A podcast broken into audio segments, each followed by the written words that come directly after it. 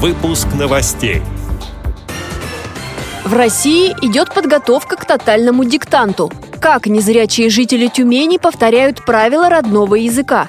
В Туле появился кабинет поддержки слепоглухих детей. Учиться будут и родители.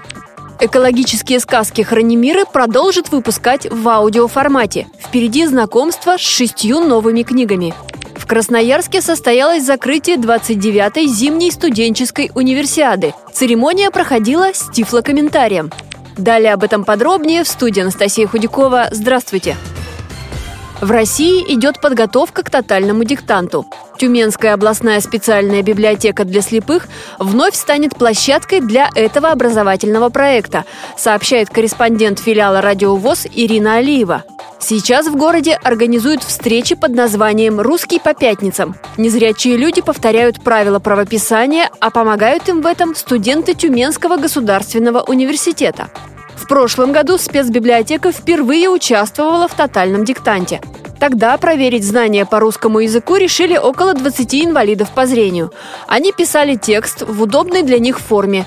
Четыре человека предпочли шрифт Брайля. Одна участница набирала диктант на компьютере в редакторе блокнот.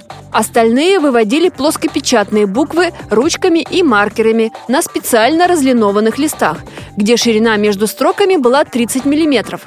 Самыми грамотными оказались Валентина Хмара и Лариса Тюрина – в этом году Всемирная образовательная акция состоится уже в 16 раз. Любители русского языка сядут за парты 13 апреля.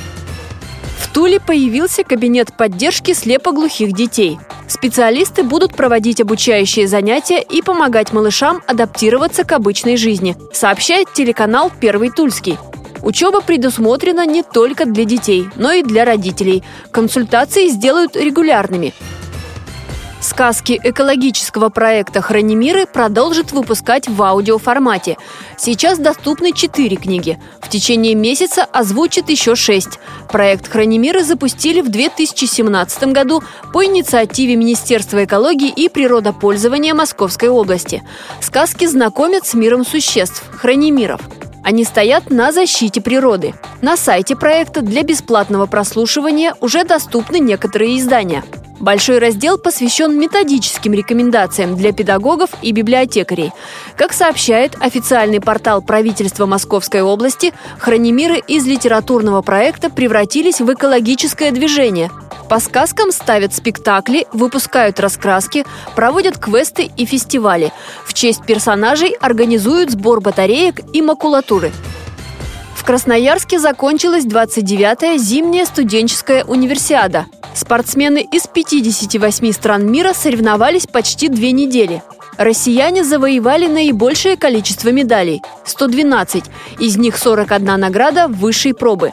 С огнем Всемирной универсиады попрощались на церемонии закрытия, которая была красочной и проходила с тифлокомментарием. Общественный корреспондент радиовоз Павел Пруткоглядов пообщался с тифлокомментатором высшей категории Краевой специальной библиотеки Красноярска Анной Вильдановой. Если при проведении массового мероприятия, культурного мероприятия какого-то большого, у нас была возможность у организаторов запросить план сценария, иногда давали даже сценарий хотя бы примерно подготовиться и понимать, о чем будет идти речь, то здесь церемония закрытия до последней минуты держалась в абсолютной тайне. И буквально вот за пять минут до начала открытия мы получили на руки лишь примерный проект для меня были такие же сюрпризы, как и для зрителей в зале. И в тот момент вдруг, когда неожиданно э, вспыхнул фейерверк, к сожалению, эмоции также взяли вверх, но они были, наверное, больше похожи даже не на какой-то восторг, а на, даже сказать можно, испуг. А церемония, конечно, великолепна. Очень много происходило на площадке во время как церемонии закрытия, так и церемонии открытия. Отмечу также, что на церемонии открытия универсиады честь пронести российский флаг вместе со знаменитыми спортсменами была предоставлена молодому слабовидящему красноярцу Юрию Ветровскому, баянисту-виртуозу, лауреату международных конкурсов. Эти и другие новости вы можете найти на сайте Радио ВОЗ. Всего доброго и до встречи!